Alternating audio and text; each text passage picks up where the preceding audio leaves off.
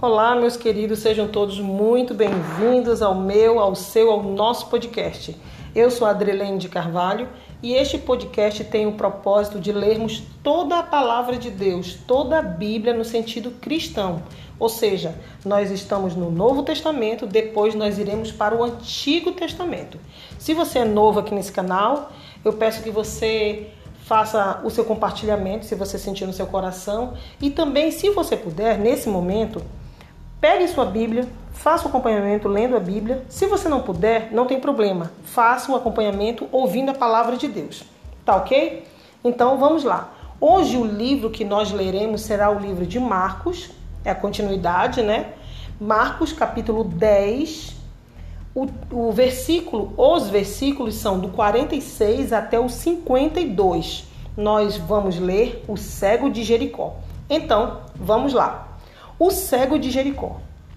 Depois foram para Jericó, e saindo ele de Jericó com seus discípulos e uma grande multidão, Bartimeu, o cego, filho de Timeu, estava assentado junto ao caminho, mendigando. Mendigando. E ouvindo que era Jesus de Nazaré, começou a clamar e a dizer: Jesus, filho de Davi, tem misericórdia de mim. Eu vou repetir. Ele disse: Jesus, filho de Davi, tem misericórdia de mim. E muitos o repreendiam para que se calasse. Mas ele clamava cada vez mais: Filho de Davi, tem misericórdia de mim. E Jesus, parando, disse que o chamasse. E chamaram o cego, dizendo-lhe: Tem bom ânimo, levanta-te que ele te chama. E ele, lançando de si a sua capa, levantou-se e foi ter com Jesus. E Jesus, falando, disse-lhe: Que queres que te faça? E o cego lhe disse: Mestre, que eu tenha vista. Versículo 52 e último desse, de, dessa leitura. E Jesus lhe disse: Vai, a tua fé te salvou. E logo viu e seguiu a Jesus pelo caminho. Linda essa mensagem, eu acho tremenda essa mensagem. Aqui, o cego de Jericó. Eu acho até engraçado quando ele fala assim: olha como Jesus é. Ele diz assim: Que queres que te faça? Que queres que te faça? Aqui nós podemos observar que ele pergunta para o cego. Ele poderia muito bem dizer, vou logo te curar, mas ele quis ouvir o cego dizer. Ele queria que Bartimeu falasse o que ele queria. Sabe qual é o nosso problema? Nós achamos assim, ah, Deus sabe do que eu preciso. Ele sabe do que você precisa. Ele sabe do que eu preciso, mas ele quer nos ouvir. Então, muitas vezes o nosso maior erro é que nós não pedimos para Deus o que nós precisamos. Ah, mas ele já sabe. Mas ele quer que você fale. Por quê? Porque ele é um Deus todo-poderoso, quer que você se humilhe diante dele? Não, não é essa questão. Ele não tem esse esse ego. Não é nesse sentido. Jesus, ele quer que você peça para ele, para que ele te dê a vitória ele te dê essa graça, ele te dê esse merecimento não não porque você merece, mas porque ele realmente ele é bom, que Jesus é bom, Deus é bom. E porque ele quer que você e eu, acima de tudo, saibamos que foi ele que nos deu. Foi Deus que nos deu. Nós, o que, que acontece? Muitas vezes nós achamos que os outros que nos ajudam, não, que nos ajuda é Deus. Se uma pessoa Deus coloca no teu caminho, é Deus. Se uma pessoa Deus tira do caminho, é Deus. Se uma pessoa permanece no teu caminho, é Deus. Então tudo é Deus. E Ele quer que você e eu falemos para Ele. Para quê? Para que o nosso agradecimento e a nossa consciência de agradecimento seja exclusiva em Deus. É isso que ele quer. E ele disse: Vai, a tua fé te salvou. Por que ele falou salvou? Por que ele não disse curou? Porque depois disso, a Bíblia diz que logo viu, ele passou a enxergar e seguiu a Jesus pelo caminho. ele começou a seguir a Cristo. Então, e quando ele começou a seguir a Cristo, ele passou a ser um admirador de Cristo, um discípulo de Cristo. O que é o discípulo? É todo aquele que é discipulado por Cristo.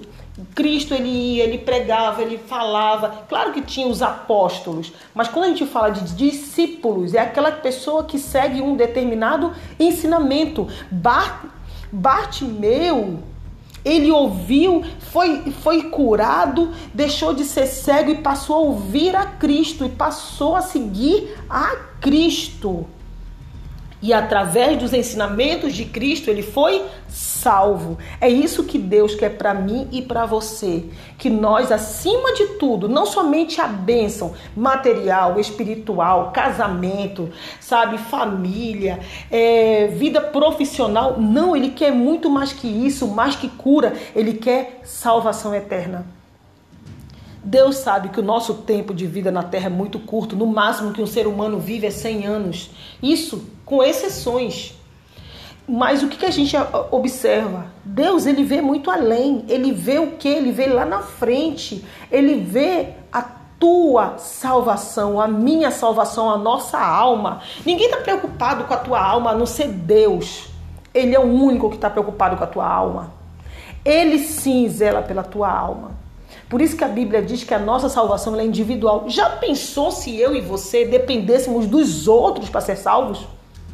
Do jeito que nós somos cheios de falha, cheios de pecado, cheios de problema, nós somos um ser humano totalmente cheio de, de anseios e problemas e, sabe, temos temos as nossas, nossa, nossos, nossas vantagens, temos os nossos defeitos, nossas qualidades, sabe? Mas somos cheios de falha. Por isso que ele diz que nós somos um vaso na mão do oleiro. Ele passa o tempo inteiro nos quebrando e nos refazendo pessoas melhores, pessoas novas. Caímos e ele vai lá e nos levanta. A Bíblia diz o quê? Que Bartolomeu, quando ouviu que era Jesus estava falando ali e estava passando por ele, ele começou a clamar, começou a gritar, ele começou. Então é isso que ele quer de nós, que nós venhamos a falar para ele o que a gente precisa.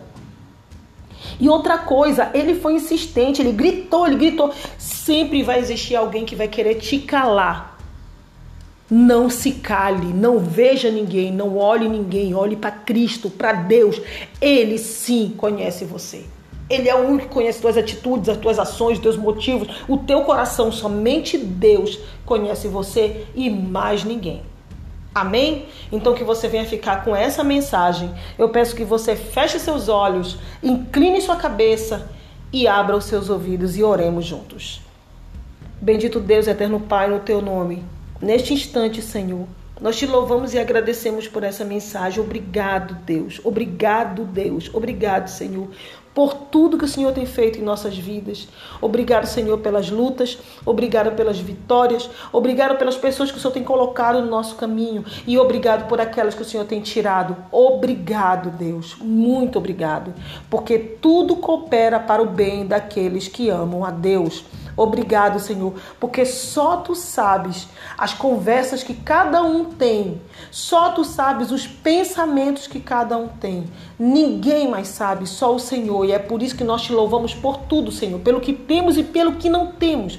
Obrigado, Senhor, porque o Senhor não está preparando a bênção, não, a bênção já está preparada, o Senhor está nos preparando para recebermos as bênçãos. Nós te louvamos e agradecemos por este canal de ministração da tua palavra. Em nome de Jesus. Amém. Fique na santa paz de Cristo, compartilhe esse áudio e até o próximo episódio, se assim o Senhor permitir, se ele não tiver voltado, né? até o próximo episódio. Fique na santa paz de Cristo. Tchau, tchau.